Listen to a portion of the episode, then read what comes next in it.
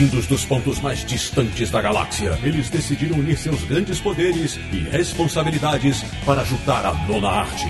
Sempre para o alto e avante, desvendam os mistérios escondidos além dos balões e recordatórios. Ortutatis, você queria um podcast sobre quadrinhos? Achou! Bem-vindo ao Confins do Universo.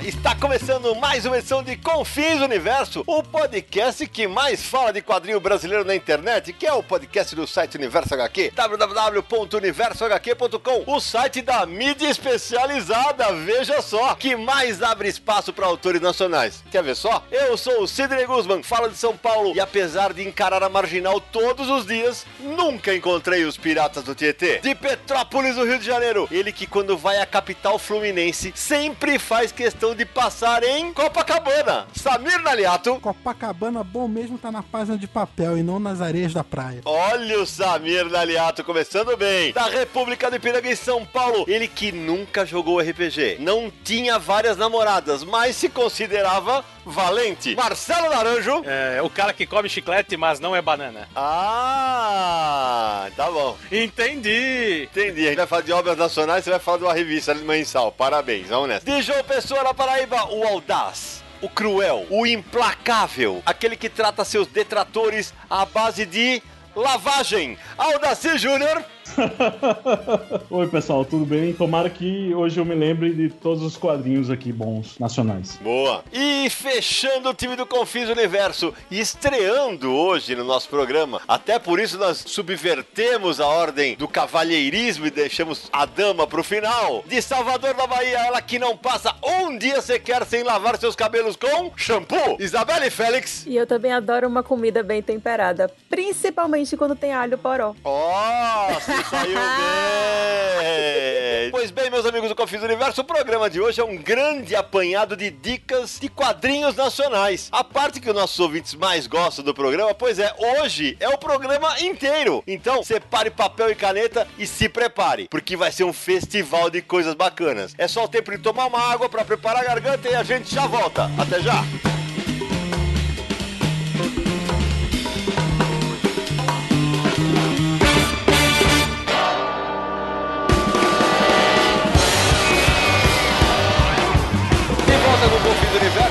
De começar a saraivada de títulos brasileiros e quadrinhos, pra quem é ouvinte novo do programa, vou reapresentar o meu amigo Aldaci Júnior, jornalista, mora em João Pessoa, é o homem resenha do Universo HQ, o homem que mais resenha quadrinhos pro nosso site, né? Aldaci, sempre bom estar com você, muito bom ter você aqui, mais um Confins do Universo. Prazer meu, Sidão, e assim, pode contar comigo e por falar em Homem Resenha, essas coisas, o ano que vem vai ter surpresas aí. Eu tô chegando já na, nas 200 resenhas, então, né, vamos para as 300, para as 400. É isso aí, garoto. e vamos apresentar a Isabelle Félix, que é a primeira vez que participa do Confis do Universo, mas é colaboradora do Universo aqui, não tão frequente como a gente gostaria, né? Mas a Isabelle é criadora do Plano Infalível, que é o site dela, e, e uma coisa importante a se dizer, ninguém resenhou mais quadrinho do que essa menina esse ano no Brasil, porque ela criou uma hashtag no Instagram dela que ela vai falar agora pra vocês, certo, Isabelle? É a hashtag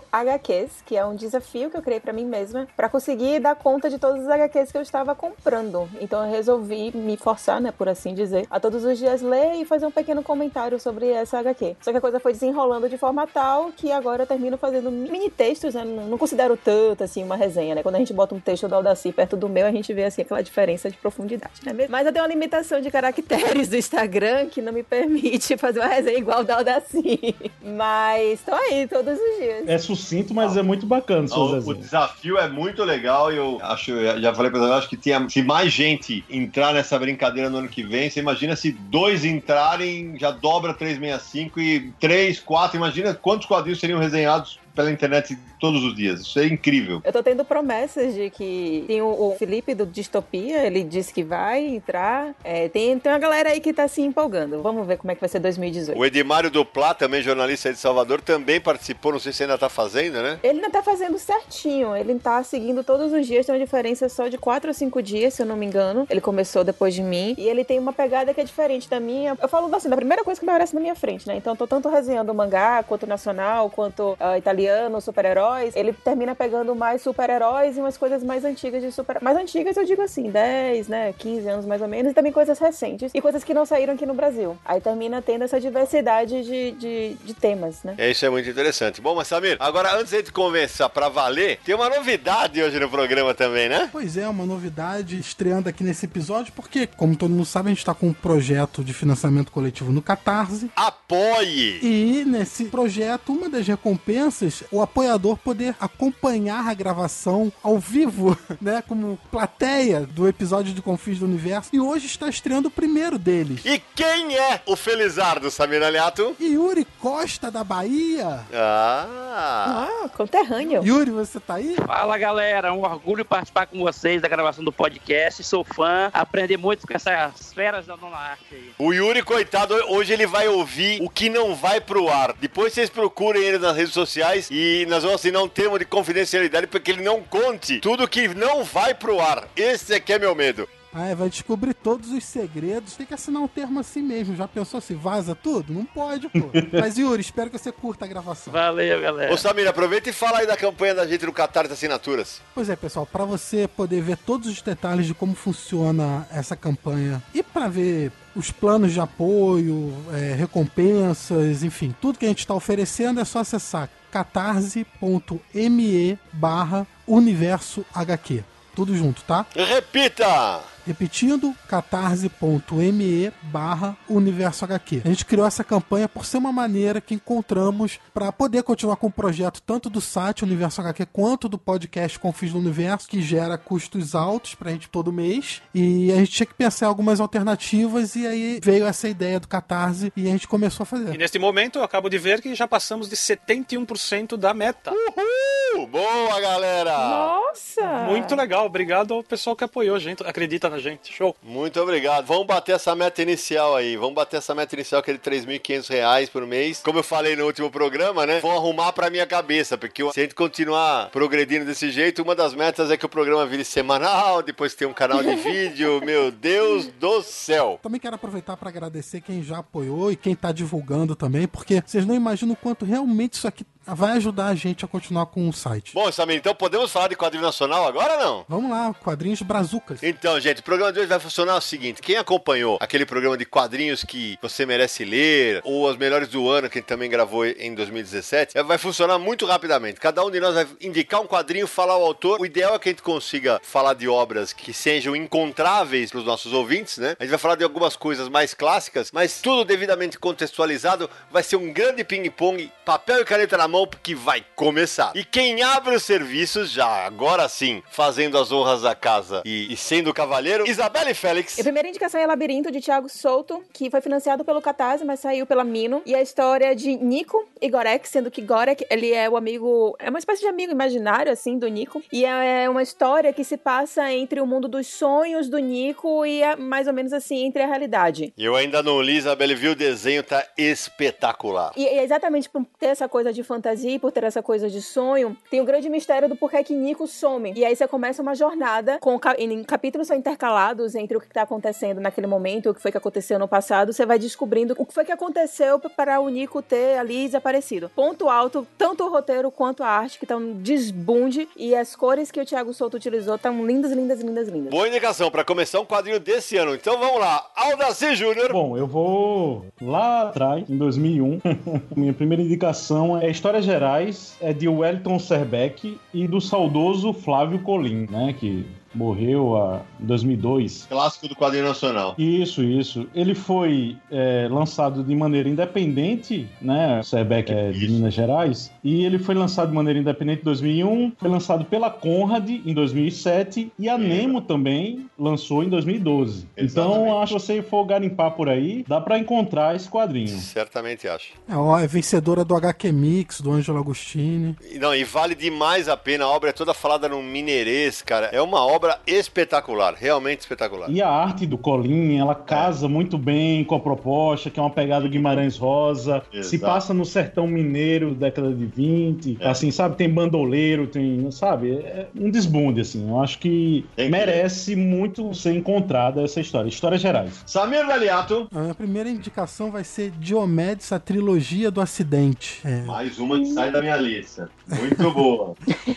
Na minha também, hein? Da Um de todo mundo, óbvio. anotado. É uma HQ do Lourenço Mutarelli e foi lançado originalmente pela Devir. É a trilogia de quatro partes, né? É isso aí. É isso aí. A edição que tem pra vender hoje em dia, que é pela Quadrinhos da Companhia, é o encadernado dela. E Exatamente. que mostra a história do Diomedes, que é um delegado aposentado e pra. Ele é fracassado na vida e tal, e trocado. Nastrão pra caramba. É, pra ganhar um trocado ele decide ser detetive particular. E aí ele começa a investigar o desaparecimento do mágico Enigmo. E aí, isso aí. você acompanha todas as desventuras do Diomedes pra solucionar esse caso. Uma curiosidade rapidinha sobre essa história, Samir. É, evidentemente, como todo colecionador, eu sofro com a falta de espaço, né? Quando a Quadrinhos na Companhia lançou a edição compilada, falei, bom, eu vou descartar os outros, né? Os outros quatro da Devir e guardar essa. Aí pego as outras quatro, todas autografadas pelo Lourenço. O que aconteceu? O mesmo aconteceu comigo, a mesma coisa. Todas estão aqui, ficarão aqui, a encadernada e as outras quatro, porque assim é que funciona. Não, é, eu queria falar o seguinte, que ah, uma curiosidade, por que a trilogia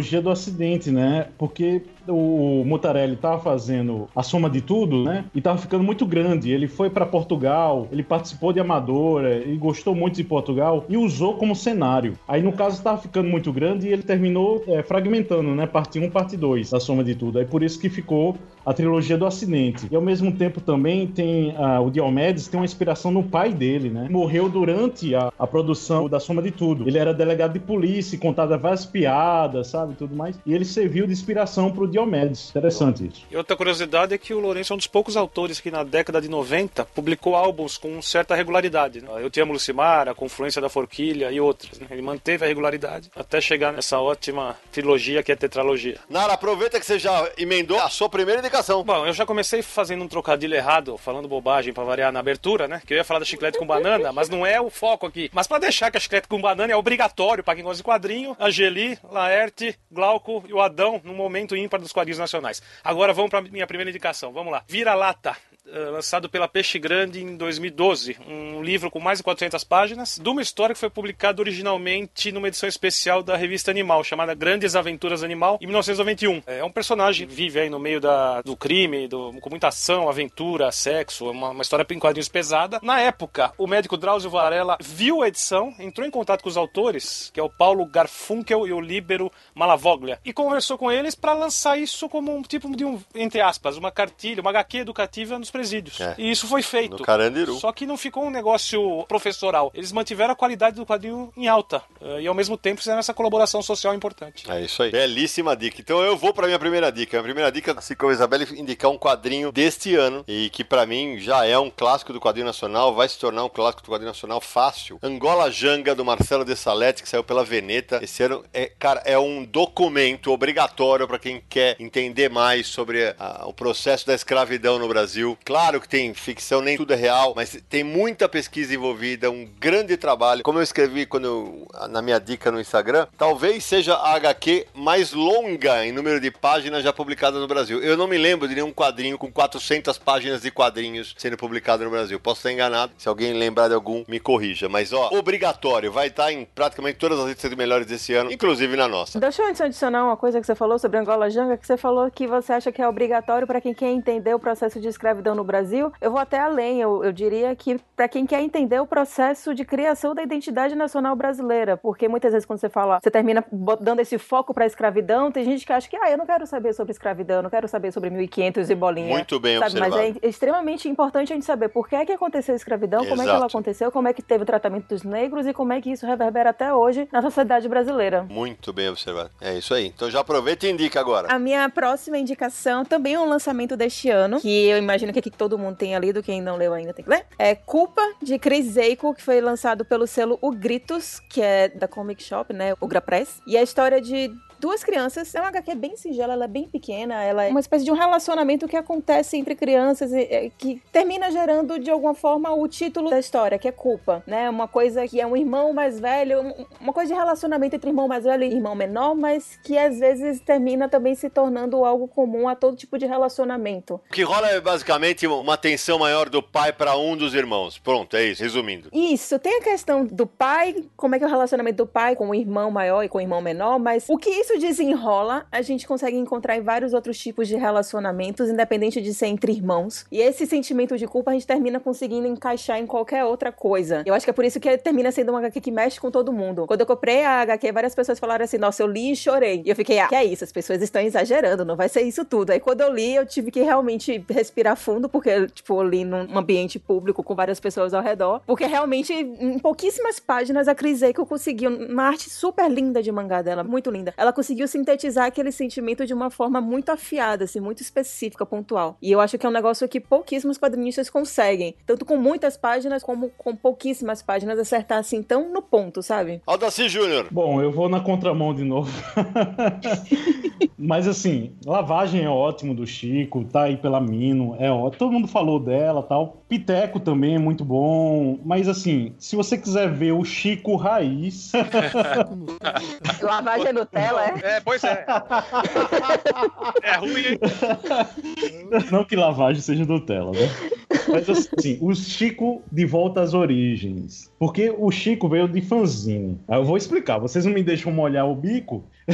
o Chico vem de fanzine nos anos 90, né? E ele não tinha, assim, era xerox mesmo, ele grampeava, ele ficava acertando o grampo, sabe? Aqueles aparelhos de acertar grampo em todo mundo e tal. E assim, ele tinha histórias muito boas, mas era limitado àquilo ali. E a marca de fantasia, que é um editor independente aqui da Paraíba, lançou o Marginal, que é uma coletânea de histórias do Chico, do, desse fanzine. Que No caso era marginalzinho. Então, assim, o Chico que você vê no 15, que é a adaptação Da da Raquel de- Ática. Isso. O Piteco, o Chico do Lavagem, o Chico da Boca Quente, você vê ali a gênese, de certa forma. Você não vai falar do azul indiferente do céu do Chico, não? Isso, Azul Indiferente do Céu, que também, antes de ser publicado pela Mino, foi publicado também pela marca de fantasia, Exatamente. né? E o Blue Note, que também é uma obra muito, né? é, quase ninguém teve acesso. Primeira coisa que eu li do Chico. E assim, e você vê o Chico pegando é, Moacir Clear, pegando Alberto Camus, e sabe? Teatro, conto, e adaptando, inclusive, histórias originais. E é bem interessante você ver esse trabalho dele, né? Legal. Pré-fama. Vai, Samir, sua vez. Bom, a minha próxima indicação é, na verdade, uma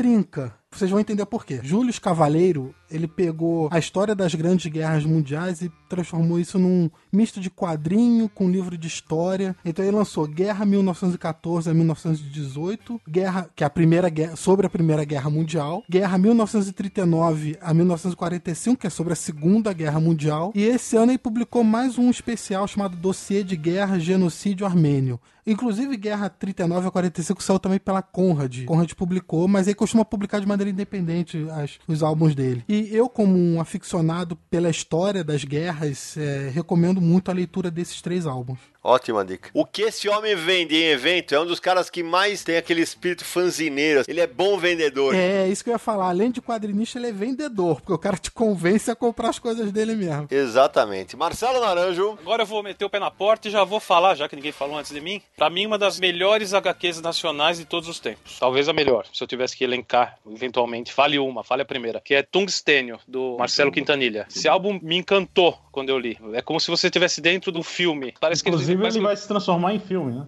Não, nasceu pronto É. pra isso. É impressionante. O uso de câmeras, tudo. São quatro histórias distintas, né? Fragmentadas. Um ex-sargento do exército, um traficante, um policial e a sua esposa que estão em crise. É um álbum que você não sabe quem é bom, quem é mal. É uma aventura brasileira. Exala brasilidade essa obra. Pra mim, eu acho ela Exatamente. sensacional, espetacular. Ganhou o Guleme, inclusive, tem uma sequência dessa história, duas sequências de passagem no tempo, uma que o cara vai dar um chute numa briga e a outra que a menina fica olhando e a porta vai abrir. que Ele, eu brinco que Quintanilha ele estica e, e encurta o tempo de uma maneira muito brilhante nesses dois trabalhos. É uma das melhores combinações de roteiro e arte que eu já vi nos quadrinhos. Brasileiros, principalmente. Me dá um certo orgulho porque você passa na Bahia, né? Então a gente termina se sentindo mais ainda dentro da HQ. Ah, bacana. Eu vou aproveitar que falando de Nordeste, vou, vou seguir no sertão e vou indicar Bando de Dois do Danilo Beruti, que é a baita HQ publicada pela Zarabatana, um Ah. faroeste que se passa no sertão brasileiro, em que dois cangaceiros que restaram de um bando têm que achar as cabeças né, dos seus parceiros de bando, né? É uma história incrível. Endosso o que o Naranjo falou agora há pouco. É outra que está pronta para virar filme e acho que isso pode acontecer. Já foi publicada fora do país, uma edição francesa lindíssima. Merece ser muito lida pelo país inteiro. Isabelle Félix. Bem, então agora eu vou falar da HQ, que foi a- o que você me citou, não é mesmo? que é uma das minhas HQs favoritas, que é Shampoo Lovely Losers, do, do Roger Cruz. Ela inicialmente saiu em 2010, mas depois ela foi relançada em 2016 pela Panini. Saiu primeiro pela Devir. Isso, primeiro saiu pela Devi em 2010. Ah, e é basicamente aquela história sobre um grupo de jovem adulto que eles dividem em um quarto e eles vivem de música, né? Eles estão começando a acertar a vida deles como jovem adultos, empregos e relacionamentos. Só que tudo gira muito em torno daquele apartamento, daquela música e os relacionamentos que vão se criando naquele local. É uma história que, na maioria das vezes, quando eu converso com as pessoas, as pessoas falam assim: nossa, eu tive isso na minha fase da, da minha vida. Então todo mundo termina de uma certa forma se relacionando com aquilo ali. Eu acho muito bonita a forma como o Roger conseguiu transpor aquilo ali nas HQs. Concordo com você, gosto demais da primeira fase, gosto me- menos da primeira parte e gosto menos da 2 e da 3, que foram publicados agora a trilogia inteira pela Panini. Mas a primeira realmente é, é uma baita HQ. Aldaci Júnior, Eu vou pegar o gancho e assim, eu tenho uma história com o Roger que eu nunca fui fã do X-Men, né? Não é X-Men, é X-Men. E assim, eu nunca fui muito fã dele, assim, nunca. Shampoo foi uma das dos quadrinhos que me abriu a, a cabeça. E o Quasquaringundum, que é, pela Dead Hamster com desenhos de Davi Calil. O que, que é o Quasquaringundum? Ele pega músicas do Adoniran, Adoniran Barbosa, e ele adapta. Inclusive, ele não só meramente transpõe, ele pega, ele complementa as músicas. O bom é você escutar e ao mesmo tempo você ler o quadrinho. É muito bom. Ele foi lançado em 2014. fiz o prefácio dessa edição. O prefácio é meu e o pós-fácio é do Emicida. É, e uma curiosidade, se você ler e conhece as músicas do Adoniran Barbosa, você vai ver que é, não há as letras citadas no álbum, porque isso implicaria em eles terem que pagar uma bala de direitos autorais. Então por isso que tem todo o universo criado em torno das músicas e aí para usar a imagem do Adoniran na capa, aí eles pagaram pra família. Samir Naliato, Dessa vez eu vou falar sobre a vida de Jonas, com roteiro e desenhos do Magno Costa e cores do irmão dele, o Marcelo Costa, que é a história sobre um ex-alcoólatra que é abandonado pela família, passa por várias dificuldades para tentar se reerguer na vida e ter sua segunda chance. E o curioso dessa história, que vencedora do HQ Mix, é uma grande história, é que ele usa bonecos puppets, né, como personagem é como se fosse Muppets. como se fosse um Muppet, exatamente. E o que dá um contraponto pra uma história tão pesada, né? Com a a arte nesse estilo. Mas, assim, não é nada infantil nem bobinho, não. É uma história realmente bem- que pega forte. Pelo contrário. O material acabou de ser relançado pela Zarabatana, quem lançou a primeira vez e tá de volta ao mercado. Vai lá. Naranjo! Minha próxima dica, Dora, uma edição independente lançada em 2014, da autora Bianca Pinheiro, roteiro e arte, e depois foi republicada pela editora Mino. É uma história de terror, assusta, sobre uma criança que não chora, não fala, e ao seu redor vão acontecendo fatos cada vez mais assustadores e bizarros, né? Gente vai morrendo, eh, todo mundo tem medo dela, e a mãe dela vive num uma constante negação, eh, sempre achando que tudo que tá acontecendo não tem relação com ela e fugindo de um lugar pro outro. E a história vai num crescendo assustador aí, é uma grande HQ do gênero, vale a pena ler. Concordo, muito boa aqui.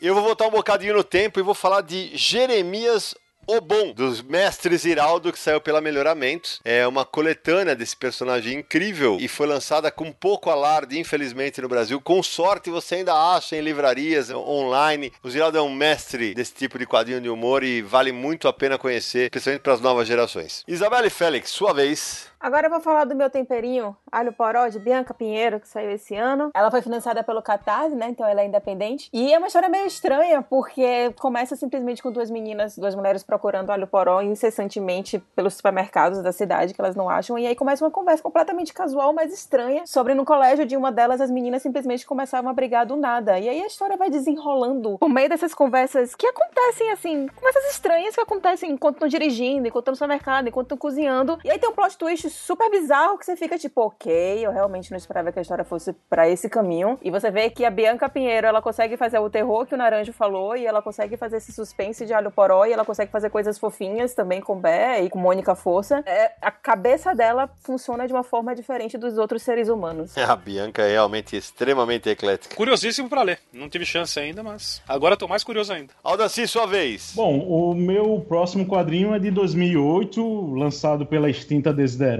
né, que era um selo da de Ouro, que é o Cabeleira. Inicialmente era um roteiro de cinema do Leandro Assis e do Hiroshi Maeda, e eles resolveram fazer a adaptação para os quadrinhos e resolveram chamar para fazer os desenhos o Alan Alex. E originalmente, assim, era para ser um filme, né, e, e é baseado num romance, né, do cearense Franklin Távora. E assim, fala um pouco sobre o o José Gomes, né, que é um dos primeiros cangaceiros de Pernambuco. Muito bem lembrado essa daí. Sua vez, Samir Naliato. Dessa vez eu vou indicar um quadrinho que foi uma verdadeira jornada para ser feito, que é Yeshua Absoluto, do Laudo Ferreira. Roteiro e desenhos do Laudo Ferreira e arte final do Omar Vignoli. É simplesmente ele assumiu a tarefa de contar a história de Jesus Cristo, só isso.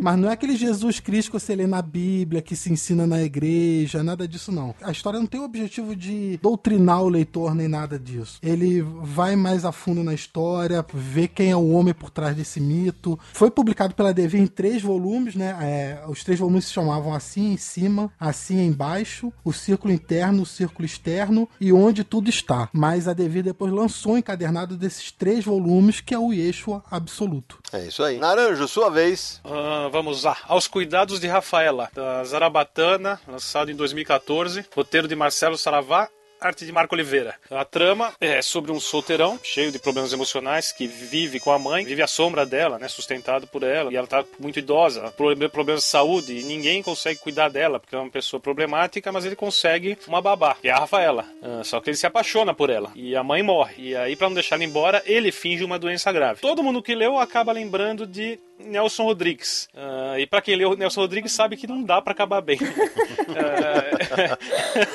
então é, vale a pena. É um quadrinho para quem ainda não leu, por favor. E aproveitando o gancho, já que eu falei do Marco Oliveira, tem um trabalho solo dele, que é a tira dele chamada Overdose Homeopática, que é uma tira que eu adoro, e que pode ser encontrada também um volume com uma coletânea, que é uma edição independente do ano de 2013. Mas ficou duas dicas em uma praticamente. Boa dica.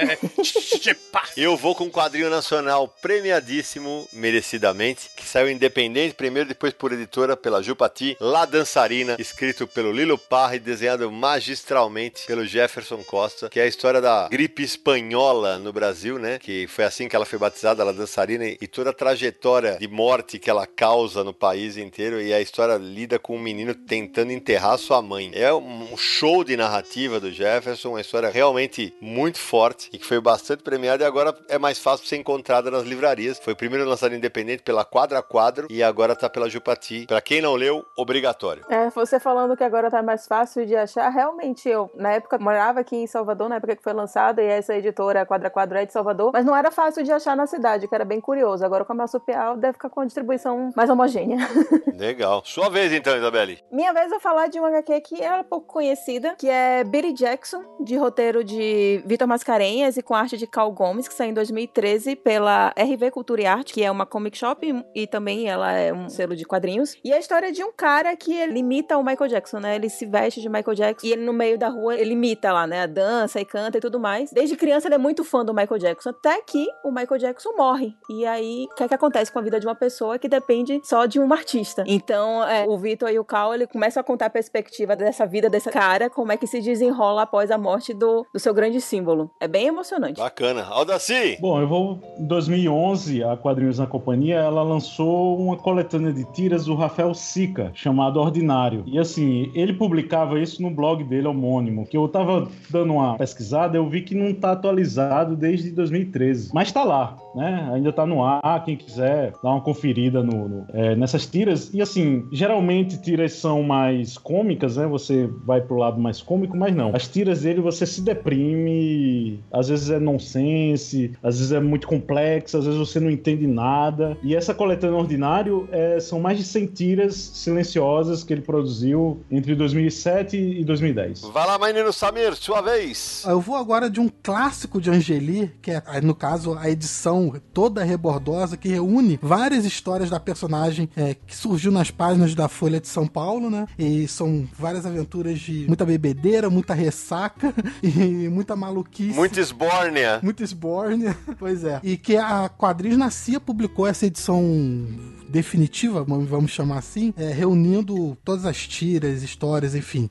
E você pode acompanhar tudo nessa edição bonitinha nas livrarias. Eu tenho um senão em relação a essa edição, Samir. Diga. Eu não sei se, se aconteceu quando de vocês, capa era um, um tipo de um papelão. Isso. A capa em pena. Hum, comigo não. Ah, rapaz, o meu aconteceu. Deve ter sido muita umidade. Isso, muita umidade termina é, empenando. Se você não tomar cuidado. Realmente um pecado. Marcelo Naranjo. Ah, essa que eu vou indicar, eu tive a chance recentemente de dar os parabéns pro autor, porque é um HQ que eu gostei, curti demais. Opala 76, do Eduardo Ferigato. Puta, muito bom. Uma aventura, ação, uma história de vingança, de redenção, de tudo junto. De um cara que volta pra cidade dele, ganhou lá um Opala 76 como herança, e ele resolve arrumar o Opala, colocar o Opalão zero bala de novo. Só que ele deixou uma série de coisas para trás, os fantasmas que vão voltar para assombrá-lo, vamos dizer assim, né? Aquela coisa de coronelismo, coisa do interiorzão do Brasil, mas vale a pena ler. É outra aventura aí que pode ir para um cinema, por que não? Muito boa. Bom, eu vou fazer alusão ao texto que eu fiz para mim mesmo na abertura do programa e vou indicar os três volumes de Piratas do Tietê lançados pela Devir, obra para mim a obra espetacular do Laerte. Sou muito fã dessa série, né? É, que conta as histórias. É uma compilação, as edições são muito bonitas, né? Tem um projeto gráfico muito bacana. Inclusive, para quem não sabe, nessas três edições você fica sabendo qual é o segredo do morcego. Ah? Essa só entendedores entenderão. Vai, Isabelle, sua vez. Eu vou indicar agora Kina da Julia Bar que saiu pelo selo Dead Hamster, saiu em 2016, ela é independente. É legal Kina, porque a história é sobre Altair, que ele ganha na Kina, né? Ele ganha uma bolada, uma grana aí. Só que aí o senhorio dele descobre e tá atrás dessa grana que o cara ganhou. E aí começa uma aventura e é uma história fechadinha ali, que você fica querendo saber o que é que vai acontecer. Vai direto ao assunto e, tipo, eu gosto muito da Júlia e eu gosto bastante de Kina. Pra mim foi uma das melhores capas do ano passado, essa história. E, e eu tive uma curiosidade que eu falei para ela, Isabelle, que é o seguinte, é, o título Kina, para mim, faria mais sentido na época em que não existia a Mega Sena. Hum. Porque hoje, você ganhar a Kina da Mega Sena, você ganha uma merreca. Hum... E na, e na, verdade ela falava da quina quando você ficava milionário quando você acertava a quina. Ah, então, eu não sabia nem de um nem de outro, então pra mim é. surtiu efeito. eu falei isso pra gente, talvez uma contextualização segurasse um pouco mais, mas nada que tire o brilho da obra. Aldaci, tua vez. Pô, vou indicar o cosmonauta Cosmo, é o nosso pequeno príncipe, né? A gente tem um pequeno príncipe, o cosmonauta Cosmo do Damasceno e do Garrocho. Eles antes fizeram Achados e Perdidos, que é ótimo também, né? É assim, e é um garoto que tem um bicho de estimação e tal, e ele quer ir né, para as estrelas e ele consegue, né? Com o poder da imaginação, com tudo, sabe? É, é, muito, além dos desenhos serem muitos, né, fofos e tudo mais, a história, assim, cativa, né, de 8 a 80. Saiu pela Miguelin, também pelo selo dos quadrinhos rasos, né, que é os dois juntos. É isso, é uma editora mineira, eu fiz o texto de quarta capa dessa edição, muita gente já me perguntou isso, quando eu fiz o texto de quarta capa, eles ainda não haviam sido convidados para fazer Bidu Caminhos, e depois eles fizeram também o Bidu juntos, né? E realmente eu já era fã, virei fã dos dois no Achados e Perdidos e Cosmonauta Cosmo para mim só mostrou tanto que eles são versáteis e podem trabalhar em várias direções. Vai, Samir! É, eu acho que a gente não pode falar de quadrinhos brasileiros sem em determinado momento falar da Turma da Mônica. Eu, por exemplo, comecei a ler quadrinhos com Turma da Mônica lá pivete, né? Há dois anos atrás, né? Pra você ver, né? Ai, ai. Eu decidi escolher uma obra específica, né, Pra falar disso, que é da série recente das Graphics MSP, nada contra o Sidão aí. Mas eu queria falar de Louco Fuga, porque eu realmente gostei muito dessa graphic novel, escrita e desenhada pelo Rogério Coelho, uma arte estupenda, e mostra o louco em busca de um pássaro misterioso e especial. Ele tem a missão de impedir que esse pássaro seja aprisionado pelos Guardiões do Silêncio. E aí ele acaba viajando por entre outras histórias da Turma da Mônica, enfim. É uma maluquice, como o título dá a sugerir, né? Porque afinal é do louco, mas é muito, muito bom. E lendo aquilo, eu ficava imaginando o Rogério Coelho desenhando uma história do Sandman. Bom, eu sou suspeitíssimo pra falar disso, né? Mas concordo, acho uma grande HQ, cara. E eu digo mais, o louco é nosso pirata psíquico. Olha aí. Olha aí. E só pra contextualizar para os nossos ouvintes, é, a Graphic MSP é publicado pela Panini Comics do Brasil. Marcelo Naranjo. Aproveitando o gancho da Graphic MSP, eu vou sugerir o título de um autor que fez um dos títulos da Graphic, que é o Gustavo Duarte. Né? Ele fez o Chico Pavor Espaciar. Ah, e eu vou indicar dele aqui o Monstros. Adoro! É muito bom, né? é, monstro que saiu pela Companhia das Letras em 2012. É, são três monstros, tipo de seriado japonês que aparecem na cidade de Santos. Um mais feio, mais engraçado que o outro na arte do Gustavo e começa a comer todas as pessoas que estão passando lá, literalmente. Mandar pro bucho. O senhor dono de um bar, é um velho contador, pescador, contador de causos, é quem vai enfrentar esses seres terríveis. Título bem Já bacana. saiu nos Estados Unidos, Argentina. Essa Sim. história tá sendo publicada pelo mundo afora. E o protagonista é o Pinot. Pra quem não sabe, Pinot faz uma ponta em Pavor, Chico Bento Pavor Espacial. Sim, é cheio de easter egg. Se prestarem atenção, vão encontrar o Pinot ali. Então eu vou encerrar com uma HQ deste ano, lançada na CCXP, que eu tive o prazer de ser convidado para escrever o texto de quarta capa. E a HQ esgotou durante o evento. Chama-se Gatilho, escrita pelo Carlos Stefan e desenhada magistralmente pelo Pedro Mauro, que desenha para Bonelli Editor e para Sérgio Bonelli Editor na Itália. É um faroeste feito no Brasil. Uma história de faroeste. Há muito tempo que a gente não vê história de faroestão mesmo aqui no Brasil. Uma história de vingança, cheia de reviravoltas. Canta e, pra vocês terem ideia, acabou no segundo dia de CCXP. Os caras vão ter que imprimir mais. Certeza que essa é uma HQ que vai longe, vai ter várias tiragens. Ah, Sidão, só um caso rapidinho. Tanto acabou que eles botaram uma lista na mesa. Quem tivesse interessado botava o nome e e-mail. Que depois da CCXP eles mandavam um e-mail pra pessoa. A segunda tiragem deve sair em janeiro agora. Verdade. Alguém aqui não comprou? Eu não comprei e recebi o e-mail deles ontem. Eu também não. Isso. E eu já paguei hoje. Tá na minha pilha, inclusive, assim, o destaque também é a capa, que é, sabe, quem sabe quem é Sérgio Top, sabe? É linda. A capa é linda, os desenhos de dentro é lindo. Assim, já já, daqui a pouco, quando terminar aqui, eu vou ler.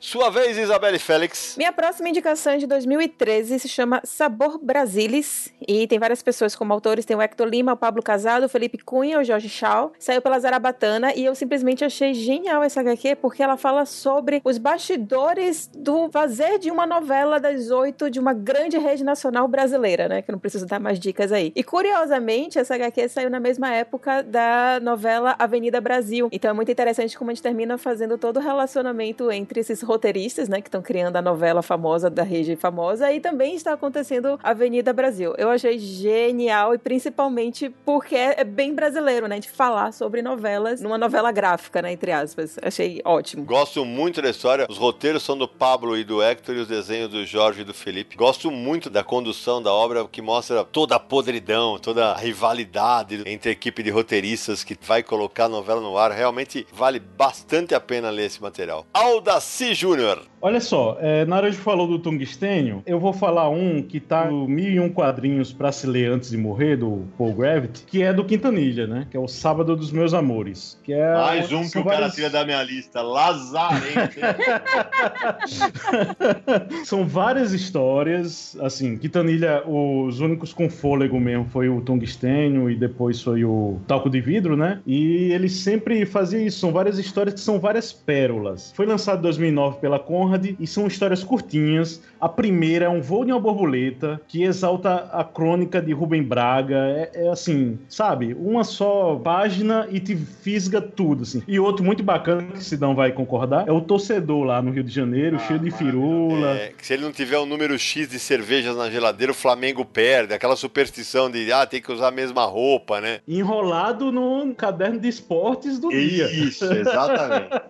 Eu Cara, isso é dizer- muito bacana. Eu costumo dizer assim que quando eu li esse álbum eu falei isso pro Marcelo. É, o Marcelo é um dos raros desenhistas que desenha todos os rostos dos personagens diferentes. Mais do que isso, é, as pessoas devem olhar os desenhos do Marcelo para ver como que se desenha dobra de roupa. As Isso. roupas dele são impressionantes, cara. É o que você falou, é a sensação que você tá vendo, você tá assistindo algo real mesmo, né? Muito legal. E outra coisa, se você ler a primeira página desse quadrinho e não for atrás de Rubem Braga, pelo amor de Deus. Boa, garoto. Vai, Samir! Dessa vez eu vou falar de Pequenos Heróis, que é um quadrinho do Estevão Ribeiro, que já saiu pela Devir. A versão mais recente é uma parceria entre a Marsupial e a Aquário Editorial, Aquário que pertence ao Estevão. E a história é simplesmente mostrar como que esses super-heróis que nós lemos nos quadrinhos e vemos é, no cinema podem inspirar crianças a ter atitudes nobres e prestativas com as outras pessoas. É uma história bem singela, também muito emocionante, muito, muito legal de ser lida. Lida, entre aspas, porque é uma história muda, né? Mas. Ixi. É, Na verdade, são várias histórias, né, Samir? são várias histórias. Nesse Pequenos Heróis, ele usa os super-heróis da DC Comics como fonte de inspiração. Isso. Mas ele lançou uma outra edição chamada Futuros Heróis, que aí ele aborda é, os personagens da Marvel. Ô Samir, vai aqui uma curiosidade aqui pros ouvintes do Confis Universo. Antes ainda de Bunny Parker, o Estevão me mostrou as artes desse álbum ainda inédito. Foi a primeira vez que eu vi um certo Vitor Cafage. Hum, E aí eu falei,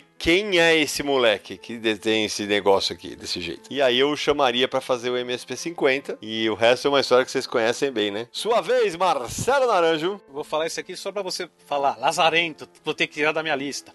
Vamos ver. Saindo a percurar outra vez, do Lelis. Lazarento, vou ter que tirar da minha lista.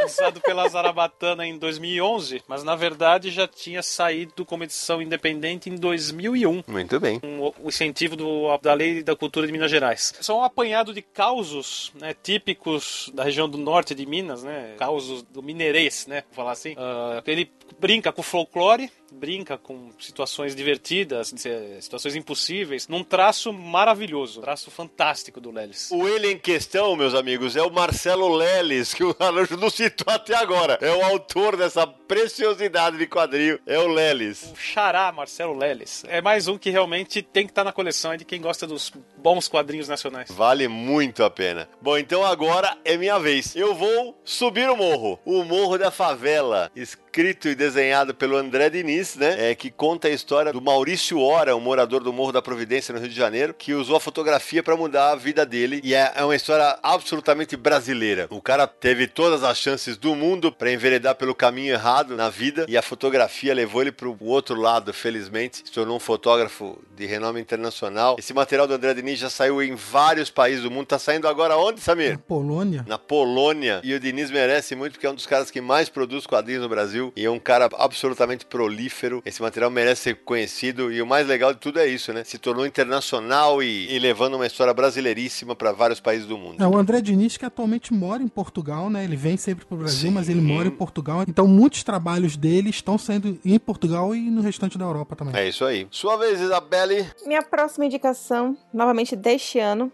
é Cora Stein, o que eu tô fazendo com a minha vida, da Cora Ottoni. Foi financiado pelo Catarse e tá saindo de forma independente. E uma coletânea de tirinhas que são baseadas na vida dela, né, da Cora, mais ou menos autobiográfica. E é engraçado porque ela retrata a vida dela e pega um pouco essa coisa meio de ser millennial, de ser jovem adulto e todas essas coisas que a gente não consegue acertar logo de cara, que a gente vai tentando quebrando a cara. E ela tem um senso de humor magnífico porque ela sabe tirar sarro dela mesma e você termina de alguma forma ou se identificando ou simplesmente dando muita risada. E tem uma coisa interessante, a Cora é quase uma estreante, né? Ela só tem um quadrinho independente que é Zeladores do Tempo, né, Isabelle? É isso mesmo, ela teve um, um outro lançamento chamado Zeladores do Tempo, que eu conheci no evento do Ladies Comics. Ela fez, terminou fazendo um HQ que ela é multimídia, né? Ela consegue brincar também com outras tecnologias, além de ter HQ ali física. Aí eu brinquei com ela porque a Cora ela viu uma situação absolutamente sui generis na Comic Con desse ano. Ela tava lá com a boca aberta e uma abelha entrou na boca boca dela e picou o céu da boca. ela baixou na enfermaria pra tirar o ferrão, cara. Caramba! E aí eu já brinquei com ela, falei, isso aqui vai virar o quadrinho, né? Ela falou, mas com certeza vai virar quadrinho. Não só ela sabe tirar sarro dela mesma, como essas coisas incríveis conseguem acontecer com ela. Porque como assim uma abelha vai entrar na boca, picar o céu da boca dela e deixar o ferrão dela em plena CCXP? Pois é. Sua vez, Aldaci. Do Pan e Leandro Melite, saiu pela Zarabatana em 2015 e assim, é um dos Melite, né, ele fez A Desistência do Azul, que já chamou atenção, mas um causou tanto estardalhaço. E assim, ele pega o clássico, né, os assassinatos da Rua Morgue do Edgar Allan Poe e meio que adapta para o Brasil, assim. E assim, você mesmo se você já leu a, a obra de Poe, ele você vai ter uma, algumas surpresas assim. Baita Ele sabe quadrinho. muito bem conduzir as coisas e tal. E me impressionou também uma coisa bem interessante é ele fazer duas menções ao Cavaleiro das Trevas do Frank Miller. Crítica minha no Universo HQ tem lá. Esse material saiu pela Zarabatana, né? Isso, Zarabatana em 2015. É isso aí. Vai, Samir! Agora eu vou mudar um pouco de estilo e vou falar de Holly Avenger. Ó. O quadrinho estilo mangá brasileiro de Marcelo Cassaro e Erika Wano. É, ba- é um quadrinho de fantasia, aventura, inspirado em obras como Dungeons and Dragons, esse tipo de coisa. Foi publicado aqui no Brasil pela Trama Editorial em fascículos, né? Foram 42 números, se eu não me engano. Depois saiu alguns pela Mitos. E a Jambô publicou em quatro volumes a obra chamada na edição definitiva, né? Muito boa lembrança também. Material que merece ser conhecido. Eu lembro que quando eu conheci no- nos anos 2000, era um material que teve 42 edições em banca. Quadrinho nacional na época que tinha super-herói, mangá e tudo mais. Realmente excelente a tua lembrança. E, e tá- agora tá virando videogame, parece que tem planos pra animação, enfim, tá ganhando outras pernas aí. Na verdade, o Holy Avenger ele se passa no universo de Tormenta, que também é o RPG que saiu pela Jambô. É, um RPG. Porque a editora Jambô ela é formada por essa galera, né? Pelo Caçaro, o pessoal que foi desenvolvendo a história, pela Dragão Brasil e tudo mais. Aí tem o RPG, aí por isso que tem os jogos também sendo desenvolvidos. Eles têm um universo bem complexo ali, criados pela editora. É bem legal mesmo. Marcelo Naranjo. Vou fazer que nem o Odaci. Eu vou fingir que eu vou falar que o cara é raiz, tal, tal. Eu falo do Mobre e cito várias, entendeu? Dando uma de Miguel. Se o Odaci pode, por que que eu não posso? Tome, tome. Eu não tô burlando nada. Eu queria falar de um quadrinista que eu, que eu admiro muito, porque ele é daqueles caras que realmente vive de quadrinhos de Curitiba. Que os quadrinhos que eu vou citar é o Folhetim, que é um quadrinho difícil falar para adolescente. Ele consegue falar de uma maneira bacana, ele conversa com o público. Era uma tira, né? Que chegou a ganhar um álbum, que chama-se Folhetim Direto ao Ponto, que nesse caso é uma HQ. Maravilhoso esse álbum. Muito boa, contando a história da Malu, né? Que eram os problemas que ela passa na idade dela em casa, tendo que trabalhar pra ajudar a família. Muito bom. Zé Aguiar, que é autor, entre outros, de Nada com Coisa Alguma. É, quer dizer, o cara já vai tirar três da minha lista, né? Tá, é, é um belo de um desgraçado, né, velho? Não, então só vou citar que ele fez esse álbum de quadrinhos de tiras experimentais, que é espetacular. Infância do Brasil. O cara é bom no que ele faz. Já que você falou, vamos lá. Infância do Brasil é maravilhoso. Nada com coisa alguma é uma experimentação gráfica espetacular, cara. Esse cara fez um, para mim, um dos grandes álbuns do ano que foi lançado. E tem o do ano passado, Coisas de Adornar Paredes, outro petardo, como diz meu amigo Daniel Lopes, do Pipoca e Nanquim. Abraço pra eles. Devia ter ganhado o HQ Mix, hein? Concordo. Só finalizando, quem não conhece Folhetim, por favor, o Google tá aí pra isso. Encontre e verifique que é o trabalho ímpar do José Aguiar. Bom, eu vou com outro lançamento deste ano, que merece muito ser conhecido, Herança Becker, do Magno Costa, algumas páginas e cores do Marcelo Costa. Eu editei os dois esse ano no Capitão Feio Identidade, só que o Marcelo mais desenhou e o, e o Magno mais escreveu. Aqui não, aqui é o, eles invertem a ordem e fazem uma história, uma trama familiar assim, de vingança, de remexer o passado. Confesso que na hora que eu tava lendo, eu falei, acho que eu já sei o final, e eu não sabia o final. O desfecho foi realmente surpreendente e um álbum bacana que a Zarabatana lançou tanto em capa cartonada quanto em capa dura. Quem não leu, leia, vale muito a pena. Vai, Isabelle! Bem, minha próxima indicação eu vou continuar na linha das tirinhas. Dessa vez eu vou indicar Linha do Trem, The Best of Rafael Salimena. Saiu pela editora Draco. O Linha do Trem, no Brasil, ele já é nacionalmente conhecido pelas suas tirinhas, porque sempre tá na timeline da gente no Facebook. Ele é um cara que sabe retratar de uma forma muito hilária e muito assertiva algum fato que tá acontecendo na nossa sociedade. Ele sabe fazer aquela crítica, assim, super espertinha, sabe? E ele vai variando a arte dele, às vezes é um pouco cartoon, às vezes é um pouco, bem poucos detalhes. E aí chegou a editora Draco, pegou que eles consideraram né, as melhores tirinhas, pra mim tem várias ótimas tirinhas, e fez esse compilado, essa edição, dei risada em várias das que saíram. Tem uma tirinha especial que eu acho que vamos pôr o link na página do Universo HQ do Confins, por favor.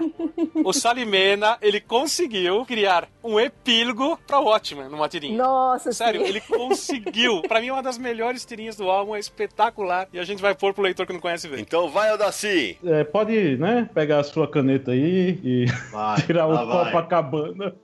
Aí, já tirei. vai. Copacabana, princesinha do mar. Copacabana, garimpem, por favor. Né? Leitores, por favor, garimpem, garimpem, porque 2009, da Desiderata, que né, era um selo da de Ouro. E, assim, foi lançado em 2009, é escrito pelo Lobo e ilustrado pelo Odir. E, assim, é, tem uma pegada underground que eu gosto muito. O Odir, assim, é um monstro, né? né? Não só no preto e branco, mas também nas pinturas dele. Você acompanhar ele lá no Facebook, o cara, assim, é demais. E, assim, conta a história de Diana, que é uma prostituta lá em Copacabana, né? E ela se mete com um monte de coisa. Assassinato, roubo, perseguição. E é muito bem amarradinho, assim, o roteiro. Assim, é ótimo. É um noir tupiniquim. Muito boa observação, é. eu acho que concordo bastante com você. Menino Samir Aliato. Dessa vez eu falo de um quadrinho recente, recente mesmo, foi lançado agora em dezembro durante a CCXP, que é Dias de Horror pela Chiaro Escuro. Chiaro Escuro que é uma agência, né, de artistas, vários trabalham para editoras como Marvel, DC, enfim. Esse ano eles lançaram Dias de Horror, ao invés de, em vez de lançar um catálogo, um yearbook, eles lançaram uma história realmente em quadrinhos, no qual os roteiros são do Danilo Beirute, e aí a arte são de vários artistas é, agenciados por eles. É Adriana Mello, Ivan Reis, Tony Silas, Daniel HDR, Ed Barrows. Paulo Sequeira, Ed Barrows, Danilo Beirute. É, eu sei todos porque eu editei o álbum. Exato, é. Você vai falar os 50 daqui a pouco. É uma grande homenagem ao gênero super-heróis e mostra o julgamento de um vilão, o Doc Horror, que seria o análogo ao Doutor Destino da Marvel, sobre crimes de guerra, porque teve uma invasão alienígena e, e vários heróis morreram, mas três deles, que eram os mais famosos, seriam os análogos Superman, Mulher Maravilha e Batman, também faleceram. E ele tá sendo julgado por traição e assassinato desses heróis. E aí a história mostra o que realmente aconteceu naquele dia fatídico e tudo mais. E eu achei muito interessante eles mostrarem é, catálogo de seus artistas numa HQ e não naqueles livros padrões, que é uma biografia de um lado, um pin-up do outro. Achei que ficou bem interessante. Espero que continuem fazendo isso. Muito bem. Eu até prefiro esse estilo, em vez disso que você falou, de yearbook, porque eu não vejo muita graça. Eu acho que também é legal falar que isso daí foi Catarse, e foi um, um projeto que foi sucesso no Catarse. Exato. Como muitos projetos hoje em dia, foi financiado via Catarse, isso mesmo. É, e eu acho que apesar do Danilo ele fazer uma homenagem aos super-heróis, eu acho que ele conseguiu de uma certa forma fugir do clichê. O fato dele chegar e fazer essa grande reunião através do júri, né, ali que tá acontecendo, estão julgando o vilão, acho que isso daí de uma certa forma mudou, assim, criou uma espécie de um suspense que eu não esperava que teria aquele suspense. É, E durante a história você vai ver vários heróis famosos da Marvel e DC retratados, obviamente não como eles são, mas com seus análogos na história. Vai, Naranjo. Essa HQ aqui tem uma curiosidade. Conheci ela pelo Universo HQ quando a gente recebeu um release no ano de 2013, no qual o autor disponibilizou a edição integral em PDF, né, disponibilizou o link para as pessoas lerem e quem tivesse eh, interesse entrar em contato para comprar a revista. E eu terminei de ler a história e falei, eu preciso ter isso impresso também. Que é Feliz Aniversário Minha Amada, do Brão Barbosa. É uma HQ de amor, entre aspas. Até onde você vai para fisgar o seu amor? Mas no fim não é bem de amor, é é que está sacado, é uma HQ de terror. Ou de horror, vai, eu não diria. Não terror, mas de horror. Quem não conhece, é uma HQ bem interessante. Não sei se o Brão ainda tem ela. Na CCXP esqueci de perguntar. Ele que lançou agora Reparos, né? Que o pessoal tá elogiando. Eu ainda não tive chance de ler, mas tá na fila aqui, na pilha de leituras futuras. Pois leia, porque então já vai com a minha indicação, porque Reparos é uma história belíssima. Foi premiada pelo PROAC, eu fui jurado do PROAC no ano que, que o Brão foi escolhido, fui um dos jurados. Uma história belíssima de uma menina se afeiçoa a um cara, a um, um senhor que é, tem uma pegada de emburrado assim e tal. E é construída uma linda história de amizade que em, em determinado momento tem momentos de torcer o seu coração, assim, porque porque o Brão realmente fez uma grande HQ, foi editada pelo Eduardo Damasceno, lançada de forma independente, vendeu muito na CCXP, vendeu bastante. É, acho que é uma HQ, inclusive, para ganhar outros países. Alguém mais leu? Eu li, eu adorei reparos. Teve uma cena que eu tive que respirar fundo pra não chorar. Você olha assim pra cima, bebe uma água e termina de ler. É, achei linda, linda e também divertida, né? Não é só essa coisa de ser dramática e pesada. E é uma dessas histórias que também não tem um grande plot twist. É um negócio que é, sei lá, retratos da vida. São coisas que acontecem na vida e que a gente termina se identificando sem precisar ter uma grande acontecimento e, oh meu Deus, o que vai acontecer agora? Atenção! Não tem isso. É só gostosa de ler. É boa HQ. Então aproveita que tá falando, Isabela, é sua vez. Vou continuar nas ondas das tirinhas. Dessa vez eu vou indicar Navio Dragão, de Rebeca Prado, que foi financiado também pelo Catarse, saiu de forma independente. São as tirinhas de uma garota viking, é, Leaf. Só que ela é muito, tipo, ela é muito badass. Tipo, ela não come reggae de absolutamente ninguém. As pessoas têm medo dela. Ela não come o quê? Comer reggae significa que ela não leva desaforo pra casa. Ah, ah tá. Isso é gíria baiana? Deve ser, né? Isso é muito gíria baiana. Ela é miserê. Mais gíria baiana aí. Só eu que vou saber e o convidado, Yuri. As outras tribos vikings têm medo de atacar a tribo dela porque ela é muito, muito selvagem. E ela também é toda carrancuda tal, e é muito engraçado a dinâmica dela. E é engraçado porque é uma arte aquarelada, né? Então era pra ser aquele negócio fofo, só que ela não é fofa. Então fica essa dicotomia maravilhosa. É, o meu único senão em relação a esse belíssimo álbum da Rebeca, que tem um álbum de poucas tiras e saíram duas tiras repetidas. Dei um puxãozinho de orelha, pra ela, ela, nas próximas certamente vai ficar mais atenta. E eu gostaria de ver mais material dessa série. É, aliás, pra você que tá ouvindo o Conflito do Universo agora, você pode estar esperando, poxa, mas é, eles não estão indicando tantos quadrinhos independentes, porque nós fizemos o programa só sobre quadrinhos independentes, estamos tentando evitar ao máximo repetir as indicações para que você tenha um leque muito maior de opções de quadrinhos para conferir. Então, vai ao. Olha só, a minha próxima aqui é tipo: você pega o Harry Potter e bate nele, sabe? Esquarteja e assim. Power Girl. A Maiara, Maiara e Annabelle. Hum, roubou minha indicação. E é, sabia que ia roubar de alguém. Eu só tava esperando se alguém falar. É o Pablo Casado, né? Que Belly falou sobre o, o Sabor Brasilis, né? E o Thales Rodrigues na arte. É, e é por meio independente. Eles lançaram já recentemente a quarta edição, vão ser cinco. E assim, e traz. É muito interessante porque a Maiara é uma assistente técnica da Secretaria de atividade fora do comum de São Paulo. E ela é exonerada, vai pro Ceará e encontra a Annabelle, que é assessora técnica de magia e a única funcionária de lá. Então, assim, tem aquele ritmo não só cearense, mas tem um ritmo também brasileiro. E assim, tem espada, tem magia, tem ação. É muito bacana. Então, fica a dica. Boa. Vai, Samir. Eu vou falar de um quadrinho muito antigo. As Aventuras de Nhoquim e Zé Caipora, os primeiros quadrinhos brasileiros de Ângelo Agostini, né? São considerados os primeiros quadrinhos do Brasil, apesar dele ser italiano. Foi lançada uma coletânea juntando várias tiras e histórias que ele produziu é, no século retrasado ainda, século XIX no caso, foram reunidas numa edição da editora do Senado Federal e já está publicando já tem uma década, mais de uma década. E quem soltou isso primeira vez no Brasil foi um site chamado Universo HQ. E agora eles disponibilizaram o PDF para download gratuito também. Que legal! Então você não precisa nem comprar edição física. É só, vou deixar o link no post. Você pode ir lá, clicar, baixar o PDF e ler os primeiros quadrinhos brasileiros. Isso é um tesouro, cara. Isso tem que ter na sua coleção. Vale muito a pena. Ou em PDF ou em papel. Eu tenho acho que umas três edições desse material, capa dura, capa cartonada. É realmente incrível. Sua vez, Naranjo. Bom, eu não vou ficar sem falar de algum título da Grafica MSP. Para quem já leu todos, por um motivo ou outro, você vai ter a sua favorita, né? É o que o Sidney sempre fala, né? É interessante como algumas atingem algumas pessoas, outras outras pessoas. A que mais mexeu comigo foi uma recente, de, desse ano mesmo que é o Arvorada, do Orlandelli. Eu acho que ele soube pegar um tema complicado, que é o tema perder alguém. No caso, a avó Dita, né, que já tá uma certa idade, ela tem aquela relação bacana com o neto, e ele ainda não se tocou, né? Que ela pode ir embora a qualquer momento. E quando tudo leva a isso poder ocorrer, né? Você passa a ter uma HQ que mexe com a gente. O Landelli, que é um quadrinista de mão cheia, se de um lado ele faz uma HQ tão sentimental, você pode encontrar dele, lançado alguns anos atrás, por exemplo, Eu Matei o Libório, que já vou indicar duas de uma vez, que é uma HQ... Naranjo tá muito espertinho, gente. Eu tô aproveitando.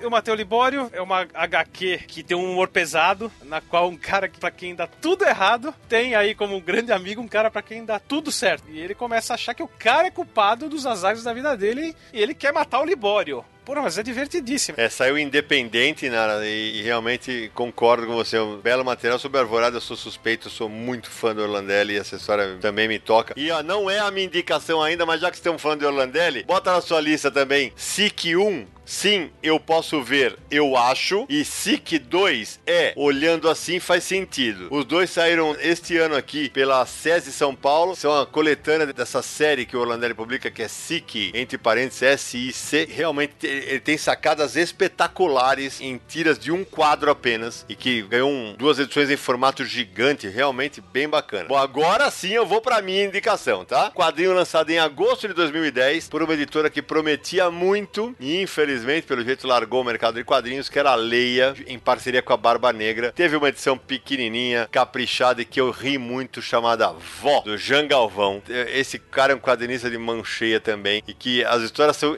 impagáveis, cara. Pra quem gosta de vó, daqui a pouco alguém vai indicar uma outra avó aqui que eu tô ligado, né? Certamente vai ter uma outra avó mais mal-humorada que vai aparecer daqui a pouco. Mas esse material do Jean Galvão aqui vale demais a pena conhecer. E você acha, possivelmente você acha em, ainda em sites, em sites que vendem quadrinhos. Então, vai Isabelle Félix. Minha próxima indicação, que saiu pelo selo Dead Hamster, novamente indicando o selo Dead Hamster, que eu gosto bastante, é Escrevendo com o Lado Esquerdo do Fígado, de Arthur Fujita, que saiu em 2015. E é uma história que eu sempre termino me identificando muito e conheço várias pessoas que terminam identificando muito. Que é a história de um cara que ele saiu do interior e ele quis ir pra cidade grande para se tornar um grande escritor, renomado escritor. Só que ele termina trabalhando num barzinho, num boteco qualquer. Até que então bate uma grande oportunidade na vida dele, ele corre atrás e a coisa vai se desdobrando e você vai descobrindo quem realmente é aquele cara. E eu achei genial como o Arthur conseguiu fazer uma crítica ali de uma forma bem engraçada. Também gosto bastante. Sua vez, Adaci. Bom, eu vou indicar um confrade meu, que é o Luciano Salles. Eu acompanho ele desde o Quarto Vivente. Ele fez a Luzia. Recentemente ele lançou El Daimônia. E assim, também o Lamour, né? 12 onças. Mas assim, eu, o que eu gosto muito é o Limiar Dark Matter. Que assim, trata de matéria negra, sabe? É uma coisa mais. aquelas doideiras assim do Luciano.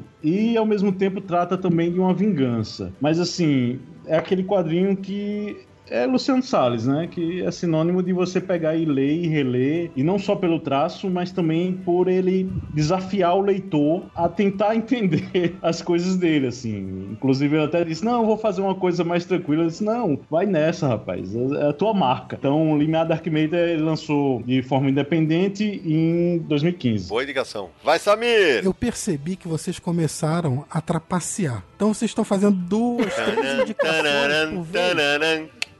E até pessoas que não têm a vez começam a indicar quadrinhos. Imagina! Então, olha só o que eu vou fazer. Que a gente gosta que o nosso ouvinte aprenda mais e leia mais quadrinho nacional. É, pois é, eu vou me juntar à turma e vou falar do Mike Deodato de dois quadrinhos independentes. Um é a arte cartoon de Mike Deodato, e quem tá acostumado a ver ele dizendo super-heróis aí da Marvel já tem quase 20 anos, cara não sai mais da Marvel. O quadrinho, a arte cartoon de Mike Deodato são cartoons mesmo, tirinhas no estilo Calvin, desse tipo, que ele faz sobre a vida dele no trabalho, com a esposa, com a família. São bem divertidos, um estilo completamente que você jamais esperaria do Deodato dos super-heróis. E a outra é 3 mil anos depois, que foi lançado na década de 80 e reimpresso recentemente pela Criativo em 2015, que tem roteiros do pai dele, Deodato Borges, e desenhos do Deodato início de carreira. É uma história de ficção científica sobre o futuro da humanidade destruída depois de uma invasão alienígena, e aí lida com temas como a humanidade sempre procura paz, mas sempre faz guerra para isso, etc. E nessa versão da Criativo tem duas páginas inéditas que o Deodato desenhou só para essa edição. Aê, boa. Ô Sidão, então peraí, peraí. Em vez de dois, vão ser três. Porque outro trabalho do Deodato tem o Quadros, que saiu pela editora Mino, que também é um trabalho autoral do Deodato, onde ele faz vários estilos diferentes. São quadrinhos que ele publicou no blog que ele tinha e depois foram reunidos nessa edição. Então vai, Naranja, você vai indicar quanto? Oito? Eu vou indicar seis. Não, eu vou indicar sete. Vixe, Maria. Sabe por quê? Porque eu vou indicar a série É de Morte, publicada na década de 80 pela LPM, com o roteiro do Luiz Fernando Veríssimo e arte do Miguel Paiva. Ah, são sete álbuns, compilados, na verdade. Ele, ele lançava isso em jornal, né? Formato tira. Mas com aquela história dos grandes autores. Já fazia a série pensando uma história longa, mas com tiras fechadas, sempre com uma piada. Cada tira tem uma piada fechada, quer dizer, é muito bom o trabalho. Essa é difícil de achar, hein, Nara? Ah, se vira nos 30, Mercado Livre. Não tem desculpa. Ah, colecionador não tem desculpa, se vira. Vixe. É de morte com a mão no milhão, é de morte o sequestro do zagueiro central, é de morte procurando Silva, é de morte conexão nazista, é de morte Disney World Blues, é de morte procurando Silva de novo. Então desculpa, são cinco, falei bobagem. Ah, meu Deus. Você não quer checar essa porra, não, mas são cinco, velho. Não, sou sim, eu tô no Guia dos Quadrinhos, do nosso amigo Edson Diogo. E como foi mais de uma editora que lançou, eu quer dizer, sei lá, tá repetido. Eu, Edson, fui na busca e tá repetido os nomes aqui, velho. Você me ferrou ao vivo, vou fazer o quê? São cinco, são cinco, cinco álbuns. Se tiver mais um, leva pra casa também, pronto. Isso, assim que se faz, tá certo. Bom, eu, eu, como sou o único que segue a regra aqui, eu vou indicar. Já que você falou do gênio, do Fernando Veríssimo, eu vou indicar um escrito e desenhado por ele. Lançado em 2010 pela Objetiva aqui no Brasil, As Cobras, Antologia Definitiva. Sensacional. Eu acompanhava esse material quando saía em tiras do estado de São Paulo. Ele retrata. é, as tiras eram meio jornalísticas, falavam da época, então tinha o Alarmista, tinha um que era o Falcão, que era o Falcão, o Veríssimo é gaúcho, né? E era o Falcão do futebol, que aparecia junto com as cobras tal. Material espetacular, uma belíssima coletânea de tiras, é, ainda você consegue encontrar por aí. Sua vez, Isabelle. Posso indicar oito HQs? Já virou festa, vai. Virou festa! Inicialmente, então, eu vou começar com Valente, né? A série Valente do Vitor Cafage, que as duas primeiras foi Valente para Sempre e Valente para Todas, que saiu de forma independente em 2011 e 2012. Mas aí depois saiu em 2013 pela Panini, Valente para Sempre, Valente para Todas e Valente por Opção. E aí depois saiu Valente para o que der e vier em 2014 e esse ano, 2017, que se eu não me engano foi até um lançamento na CCXP Tour, saiu Valente para Onde Você Foi. E é engraçado porque é uma história, são tirinhas, né, com o cachorrinho lá, Valente, só que meio que conta também um pouco da história do Vitor, mas é o foco na história do Valente, do cachorrinho, é nos seus relacionamentos e tentando arranjar uma namoradinha. E ao mesmo tempo ele também tem um grupo de RPG e fica intercalando essa tensão entre arranjar a namoradinha, né, e conseguir manter os amiguinhos. É, termina sendo um negócio bem, bem também assim, que todo mundo se identifica, todo mundo passou por essa fase na adolescência com todas essas inseguranças. Posso indicar junto mais outras? Vai! Vitor? e aí eu aproveito e indico também Turma da Mônica, Laços, Lições e Lembranças, que saiu pelas Graphic MSP, que ele fez junto com a irmã dele. Como todo mundo indicou alguma graphic que mexeu com si mesmo, né? As, as graphics da Turma da Mônica, é aquela coisa, né? Eu aprendi a ler com a Turma da Mônica, e quando eu tive as graphics MSP, ou seja, com uma pegada um, um pouco menos infantil, mas ainda assim um HQ que comunica com todas as faixas etárias, ver as aventuras da Turma da Mônica pelo Vitor e pela Lu, é, eles conseguiram pegar a, a parte mais emocionante, que é a questão da amizade entre os quatro, e ainda cheio de referências anos 80, anos 90, então é o casamento perfeito entre a diversão e drama. Adoro, amo, queria que não acabasse. É o editor também, mas é, eles são eles estão irredutíveis. Que vai uma curiosidade. Imagina o que é estar no casamento do Vitor Cafage e conhecer quem são os personagens de Valente. Mentira. É, sim, todos. Não. Ah, esse é aquele, esse aqui é o elefante, esse aqui é o macaquinho, todos. É, realmente, aí você fala assim, puta, parece mesmo, cara. Não é possível que parece, cara. Sensacional. Vai, Odaci! Eu adoro terror, né? Então, é, recentemente eu li O Rei Amarelo em quadrinhos. Odaci tá especialista em tirar as coisas da minha lista. Tem uma capa belíssima do João Pirola, né? Que, assim, remete à obra do Robert Chambers. Inclusive até o Providência do Alamu, né? Que puxa muito desse também, dessa do Rei Amarelo. E, assim, é interessante porque são oito histórias, é, nem todas são boas, né? Tem aos seus altos e baixos, mas é, no contexto todo, geral, é ótimo, assim, a, a coletânea. E, assim, a peculiaridade é que é preto, branco e amarelo. E, assim, né?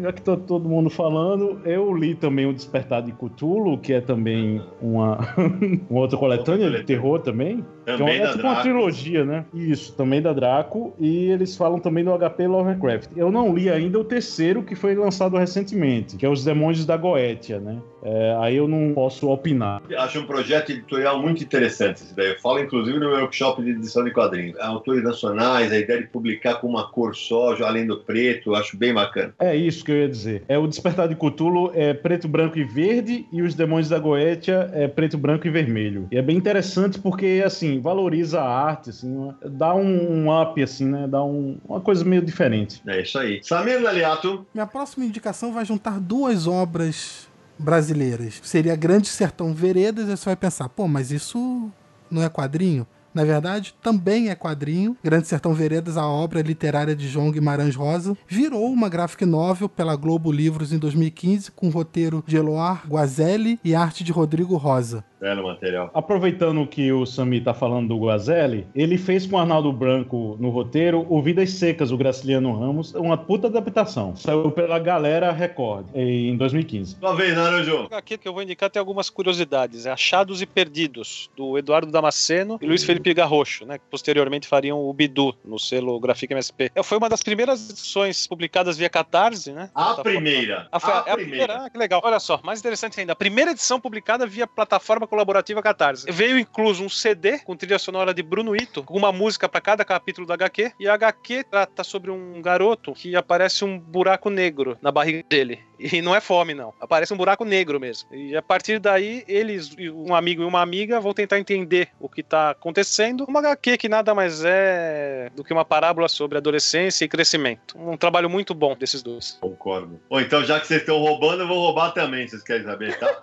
É, vocês vão tudo se danar. Eu vou indicar duas outras obras do ótimo Marcelo de Salete. A primeira é Cumbi, que saiu pela Veneta, que também foi ganhadora do PROAC, essa obra. Publicada em vários países. Quem segue o Marcelo de Salete nas redes sociais, toda hora ele publica capa alemã, capa francesa tal. E também é uma história na época da escravidão, e que foi meio que um capítulo antes de Angola Janga. E a outra, que é um material muito mais urbano, mas que também toca no tema do racismo, chamado Encruzilhada, é que saiu originalmente pela Leia e Barba Negra e que foi reeditada há pouco tempo pela Veneta com um acréscimo. Além da história original do Encruzilhada, que são vários contos, vem uma edição é, chamada Risco, que quem publicou mesmo, gente, vocês lembram? Isso, foi a Cachalote na edições Coleção Franca. É isso aí. As duas obras do Dessalati valem muito a pena ser conferidas.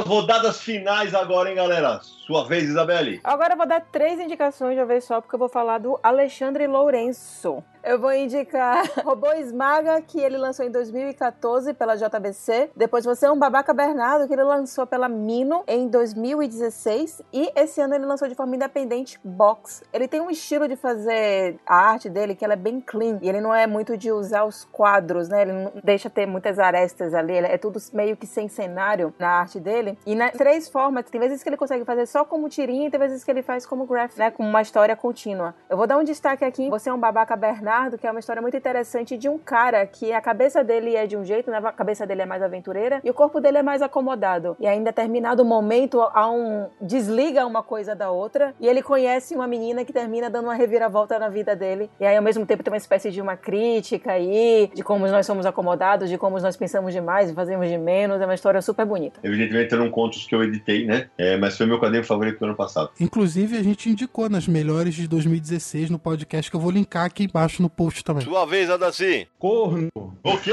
Como é que é? o corno que sabia demais. Os caras já iam na, sair na já, já iam sair na...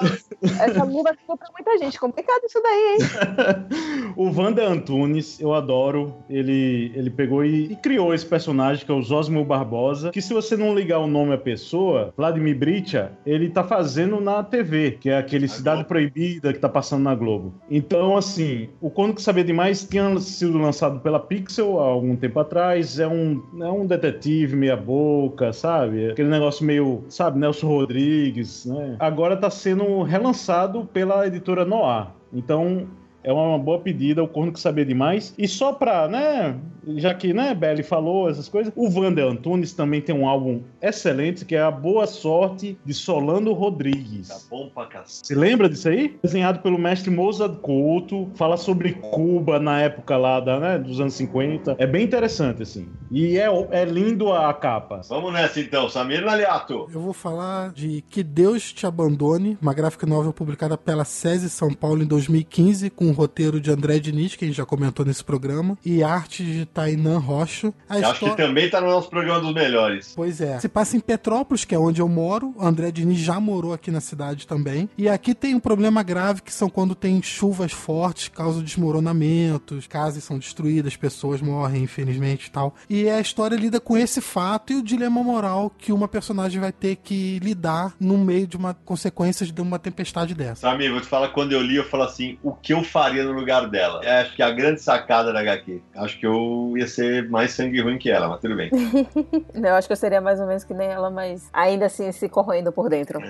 Eu não sei não. Sidão, aproveitando que a gente tá falando do André Diniz, lembrei de um outro quadrinho dele aqui que me veio agora à memória. André Diniz produziu ao lado do Flávio Colim, saudoso Flávio Colim, Fawcett. Foi a história que assim, decolou a carreira do André Diniz, né? Quando ele tinha aquela editora Nona Arte. Depois foi republicado pela Devir em 2010. Conta a história daquele coronel inglês Percy Harrison Fawcett, que veio ao Brasil para descobrir a lendária cidade do Eldorado e acabou sumindo nas selvas brasileiras. Quando ele lançou, acho que, acho que é em 2000 ou 2001, se eu não me engano. Eu lembro que ele, ele era um, um desconhecido, me mandou o material. Eu fiz uma matéria, foi capa do Caderno 2 do Estado de São Paulo, em que eu falava de quadrinhos brasileiros que estavam surgindo e tal. E daquela galera, o André realmente foi o que mais acabou se destacando. Você, Naranjo! O Aldacir citou e agora eu indico Lavagem do Chico, lançado pela Mino em 2015. Como o próprio Aldacir escreveu na resenha dele, é uma HQ de tortura psicológica que mostra um casal, ele um bronco que prefere a companhia dos porcos às das pessoas. Ela uma beata, uma temente a Deus, não desliga a televisão do canal do religioso, mas que eles vivem no mangue, né? Porém, quando ela sai no mangue, ela vira uma pecadora, né? Até que aparece à porta deles lá no escafundó do Judas um pastor, um homem de Deus, vem lá conversar com eles e a partir daí esse trio acontece um monte de coisas pesadas, violentas, um, um grafismo tenso. É uma história do Chico realmente caprichada. Tem que ser lida, tem que estar na coleção. Que é um thriller psicológico esse negócio. Aham. Puta, que é, é realmente. Já que você tá nessa pegada, eu vou pôr uma pegada mais do terror. A Dama do Martinelli, lançada pela Devir, escrito pela Marcela Godoy, que trabalhou comigo no Papa Capim Noite Branca, e desenhada mais uma vez por um cara que eu já citei, que vai estar trabalhando comigo, que é o Jefferson Costa. É uma história de terror incrível, que se passa num dos principais prédios aqui da capital paulista. E a a maneira como a Marcela constrói a trama e o modo como o Jefferson conduz a narrativa,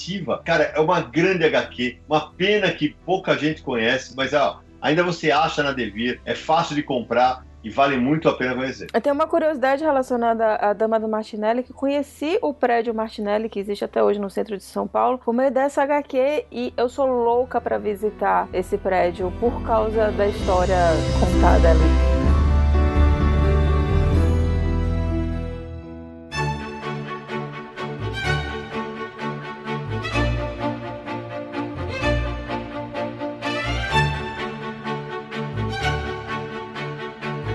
Já falou de um monte de quadrinhos e o tempo tá correndo sem parar, vamos fazer o seguinte: a gente vai dar agora mais uma indicação com detalhe e depois é ping-pong, tá? É nome, autor e a editora. Enche os nossos ouvintes de dicas. Então, para sua última indicação, Isabelle Félix. Minha última indicação é Já Era, de Felipe Parrucci, que saiu pelo Lote 42, mas foi financiado pelo Catarse. E é uma história de uma mulher que ela é designer publicitária, ela trabalha numa agência publicitária. Em pleno 1 de janeiro, ela tá lá fazendo os jobs dela com um, um chefe completamente escroto, desculpa a palavra, desculpa o francês. E aí tem uma hora que ela simplesmente desiste daquela realidade dela, compra um iate, divide um milhão de vezes, consegue pagar a primeira parcela, sai em alto mar e é abduzida por extraterrestres. Esse é um grande resumo. E o Parrucci, ele consegue fazer uma crítica social e econômica e política do Brasil sem tomar partido e é muito engraçado e é certeiro. Tá na minha lista para ler, mas eh, no ano passado, é, ou melhor, no ano retrasado, Felipe Parrucci foi apresentado no mercado e lançou uma ótima HQ chamada Apocalipse, por favor. Inclusive entrou na minha lista de melhores do ano. Um belíssimo material. Dali pra frente, Felipe vem produzindo umas coisas muito interessantes. Vai, Aldaci. Cavalo. Eita! Vamos falar de cavalo. Ô, louco, rapaz! Cara, o cara tava revelando minha intimidade. O que, que é isso? Tome!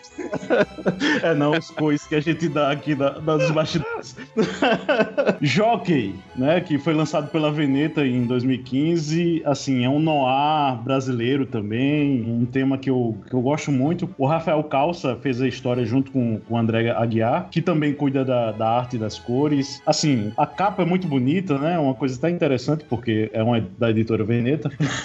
então você, né? Geralmente as capas não são tão bonitas assim. E assim, fala da era de ouro das corridas de cavalo, com golpes, subornos, personagens dúbios. Assim, é puro pulp, puro noir. Muito bem. Samir Naliato. Minha última indicação não será uma, mas sim duas indicações. Ei, que beleza! Eu vou pegar o mesmo autor, no caso Danilo Beirute, que eu já falei Dias de Horror, e vou voltar a trabalhos anteriores dele, no caso Necronauta, que já saíram dois volumes pela Zarabatana Book. E uma curiosidade, a primeira vez, o primeiro álbum saiu primeiro pela HQM, Verdade. depois pela Zarabatana. Verdade, a versão mais recente é da Zarabatana. E São Jorge, que saíram também. A história saiu em dois volumes pela Panini Comics, que conta a história do santo, né? São Jorge. E uma curiosidade de São Jorge, é, que infelizmente se perdeu quando a Panini decidiu rachar os álbuns, né? O Danilo nasceu dia 23 de abril, que é o dia de São Jorge. Nossa. Ah, olha. E o Danilo fez a história com 234 páginas. É, eu lembro que ele anunciou isso no FIC, é, ele até mostrou um teaser. Eu pensei que fosse sair numa edição única mesmo, ele acabou dividindo em duas e até as duas capas são muito parecidas, né? Exato. Que, na minha opinião, acabou prejudicando as vendas do, do material. E, e perdeu toda a mística, porque você lança São Jorge é, com 234 páginas, 23 do 4. E se você lança em abril, cara, você ganharia uma mídia espontânea absurda, né? Uma pena. É, é uma história que eu gosto bastante, mas ela faz muito mais sentido lida de uma vez só do que em dois volumes separados. Só um adendo pro Necronauta é que eh, o Danilo ele tinha lançado em fanzines, né? Algumas Sim. histórias dele tinha lançado em fanzines. E aliás, eu conheci fazendo os fanzines e dali que veio o convite para ele participar do MSP mais 50. Olha aí. Vai, Naranjo! É o seguinte, eu não sou um grande fã de adaptações literárias em quadrinhos. Eu costumo comprar por indicação, quando eu vejo que o negócio vale a pena. E essa aqui é uma daquelas que vale muito a pena. Foi lançada em 2007 pela Conrad, a adaptação de A Relíquia, essa de Queiroz. Caiu na mão da pessoa certa para fazer o trabalho, que foi o Marcat, nosso quadrinista Udi Grude aí, underground. A Relíquia é um trabalho bem cínico pra época, né? À frente do seu tempo, vamos, dizer assim. E o Marcat fez um trabalho espetacular, os cenários estão ótimos, o traço dele é divertidíssimo e conta a história de um personagem que desde garoto vivia lá com a tia Carola, que era uma católica maluca, e de dia ele vivia sobre os preceitos daquela fé e tal. E à noite ele era um picareta, que ia pra bagunça, né? Ele saía pra aprontar. Até que ele viaja pra Jerusalém e de lá ele traz a tal relíquia, que cria uma situação irreversível dentro da história. Então, um título publicado já há um tempinho, mas que é muito bom, vale procurar, não sei se é possível achar. Eu ia encerrar com um quadrinho que eu já indiquei no programa dos melhores, então eu vou mudar o meu voto em cima da hora. Eu vou com um clássico nacional que pouquíssima gente conhece, chamado Zodíaco, do mestre Jaime Cortez, um português radicado no Brasil, que desenhava assustadoramente. Essa edição saiu primeiro pela Press em 1986 e em 2015 ganhou uma reimpressão pela Ópera Gráfica. Para quem quer conhecer um pouquinho mais sobre os autores brasileiros, sobre mestres do quadrinho nacional, procure essa edição. O Jaime Cortez era um cara que desenhava demais, foi um cara que pela primeira vez publicou Maurício de Souza e depois viria a ser diretor de arte do próprio Maurício. Material que vale muito a pena conhecer para quem gosta de pesquisar quadrinho nacional.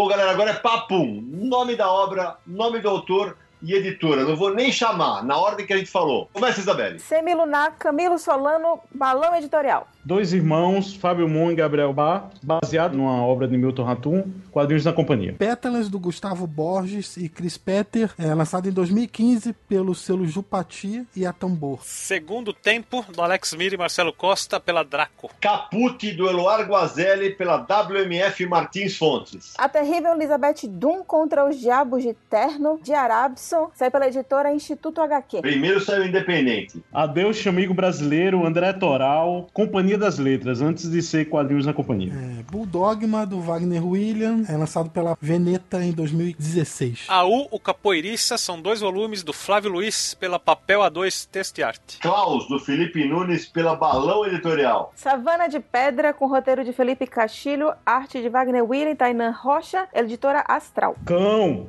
Mas é cão mesmo o nome da- do quadrinho. Porra, tu vai falar Cão. contos do cão negro. Não, eu falei cão. cão do Breno Ferreira da Mino. Ah, tá.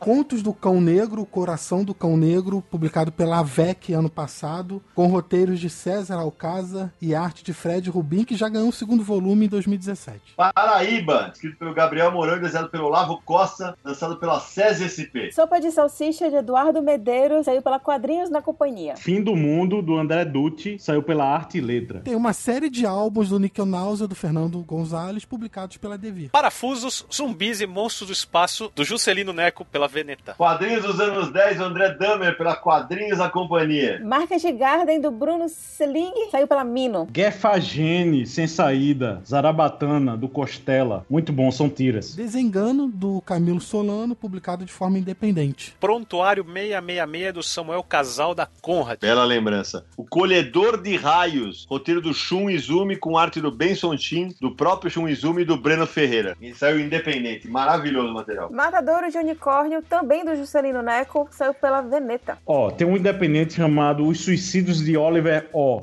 É de Robson Cavalcante. Ele foi indicado ao HQ Mix de olho nesse garoto. Irmãos Green em quadrinhos, saiu pela Desiderata, com histórias de vários autores. Esse álbum é muito bom. Já que você falou Desiderata, mesmo Delivery, do Rafael Grampar. É, eu vou num resgate clássico aqui. Garra Cinzenta, que a Conrad lançou em 2011, com roteiros do Francisco Armon e desenho de Renato Silva, um clássico do quadrinho nacional. Carnaval dos Meus Demônios, do Petreca, e que saiu pela Balão Editorial. Outro independente, Alquigahara, que é da Floresta dos Suicídios. É, tem roteiro do André Tortelli e arte do Renato Quirino. Muito bom. E E, do Guilherme Petreca, que saiu pela Veneta. Lampião era o cavalo do tempo atrás da besta da vida, do Clevisson, lançado em 98 pela Edra. Muito bom. Maravilhoso esse material. É, eu vou de Hitomi, do Ricardo Hirsch, que escreveu e desenhado pelo Jorge Shaw, da Balão Editorial. Inclusive, ele concorreu ao Jabuti. Talco de Vidro, de Marcelo Quintanilha, que saiu pela Veneta. Quem gosta do Robert Johnson, Bluesman, Me and Devil. Saiu primeiro independente, depois saiu pela Mino, do Alcimar Frazão. Muito bom. Monstro, do Fábio Koala, que saiu primeiro independente, depois pelo selo Tem três volumes já publicados, né? Sendo que o último voltou a ser independente. Eu indico a Quad, quadrinhos de ficção científica de qualidade. Os autores são Eduardo Shaw, o Eduardo Ferigato, Diego Sanches, o Aloysio Cervelli e é um quadrinho independente. Eu vou de Carolina, escrito pela Silene Barbosa e desenhado pelo João Pinheiro, que saiu pela Veneta. Baita quadrinho. Última rodada agora, galera. Além dos trilhos de Mika Takahashi, Independente Catarse. Nenhum dia sem um traço, de Hernani Consandier, é de maneira independente. Eu já falei de toda a Rebordosa, então falo agora de todo o Bob Cuspe, de Angeli, que saiu pela Quadrinhos da Companhia. Então eu, eu indico Uma Noite em Lenfer, do Davi Calil, que saiu pela editora Mina. Apesar de ter muito de português, é uma grande história. E fechando o pacote, em vez de indicar uma, eu vou roubar, vou indicar duas. Quadrinhos Insones, do Diego Sanches, saiu pela Mino. E Os Sertões à Luta, saiu pela Ática, uma adaptação escrita pelo Carlos Ferreira e magistralmente desenhada pelo Rodrigo Rosa.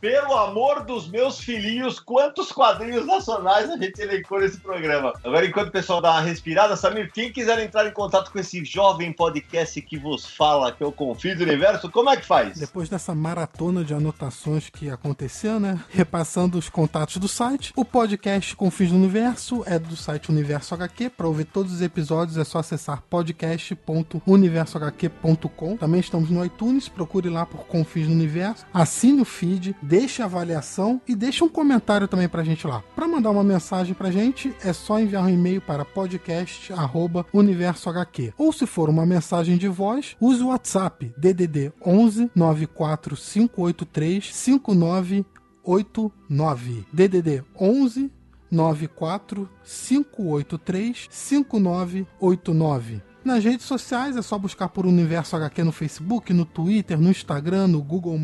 E lembrando sempre que o Confins do Universo é um podcast quinzenal. Não esqueça de dar uma olhada no nosso projeto no Catarse, se você curtir nosso programa, colabore ou então divulgue catarse.me barra universo HQ. Muito bem, já que você me falou dos e-mails e WhatsApp, hoje, pelo tanto de quadrinho que a gente falou, eu vou arriscar aqui, hein, gente? A gente falou de mais de 100 quadrinhos nacionais. Quase certeza que nós passamos de 100 quadrinhos nacionais. Então hoje a gente não vai ter nem e-mails, nem WhatsApp, e também não vai ter a parte que os nossos ouvintes mais gostam, porque foi o programa inteiro só de indicações. Então a gente vai direto para o nosso agradecimento. É, eu vou começar pelo nosso convidado especial que ficou aí na galera ouvindo a gente. E aí, Yuri, curtiu ser um ouvinte do Confins Universo e saber o que não vai pro ar, não? Grande, Sidna. Experiência inesquecível. Aconselho aos próximos a participar. O que não vai pro ar é show de bola. Yuri, muito obrigado pela tua participação, obrigado pelo apoio ao nosso projeto no Catarse e que mais gente se junte ao nosso time para participar do programa com a gente aqui. Com certeza, vamos nessa. Parabéns a vocês, show de bola. Valeu. Obrigado. Isabelle, suas despedidas. Estou aqui fazendo cálculo. Você falou pelo menos 100 HQs. Eu diria que foram pelo menos 120 HQs indicadas hoje. E é isso aí. É com isso que eu me despeço de vocês. Obrigada. Aldaci. É, agradecer o Yuri, né, pela paciência, porque a gente, né, o quê? Quase três horas e meia falando aqui, gravando nos bastidores e tudo mais. E assim, agradecer a participação, né? Obrigado de novo por me chamar, Sidão, Naranjo, Sami e Belly, né? Que é, né? Vamos dizer assim, junto com a Milena, é o, Girl Power do Universo HQ. Uhul! Marcelo Naranjo. Não, gente, foi legal. Os bastidores, a gente não vai contar, que a gente teve que ficar indicando o título pro Samir, porque tava difícil aqui. Não vai contar, mas conta, né? Aqui é trairagem é no talo, malandro. Aproveita essa menina e se despede agora, né? Eu quero agradecer ao Yuri por ter participado da gravação com a gente também. Feliz de saber que ele curtiu ficar esse tempo todo aqui ouvindo um monte de besteira. Naranja.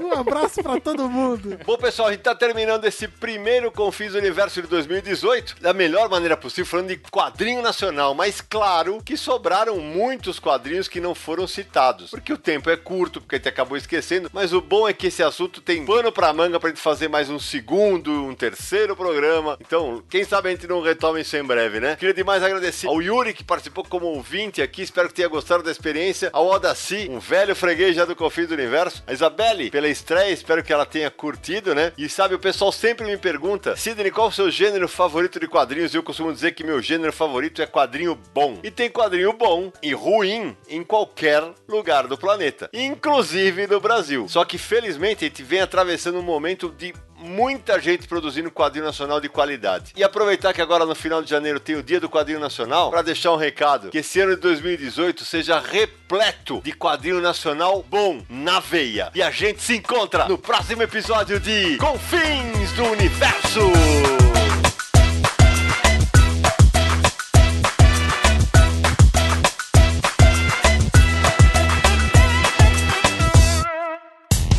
Dia mais claro ou na noite mais densa, você está deixando a nossa presença. Faça uma boa viagem de volta, mas não fique disperso. Nos encontraremos no próximo episódio de Confins do Universo.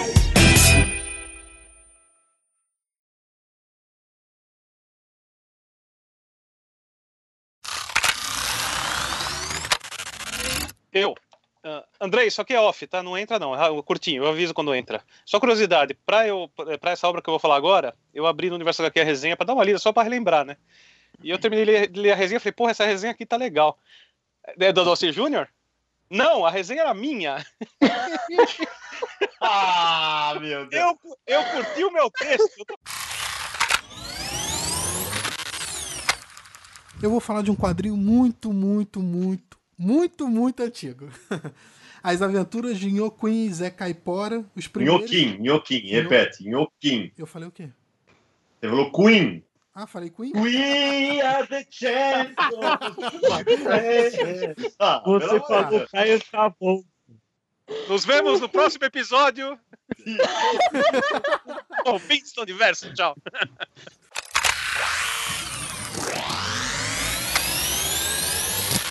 Marcelo Naranjo. Confins do Universo. Eu tava afim de falar isso. Eita, que bosta foi essa? Ele vai, ele vai ser. Ele, vai- ele falou que eu encerro, é isso, não? É, então. Eu, eu antecipei. Ele quer ser um apresentador, você não tá entendendo. Quer ser um apresentador, tá puxando meu tapete, é isso mesmo, né? Imagina zerando o apoio. Vai só me jogar com o apresentador. Não tem erro, não. Sempre faz questão de passar em Copacabana. Samir Naliato. Olha só, viu? Só nem me preparei. Peraí.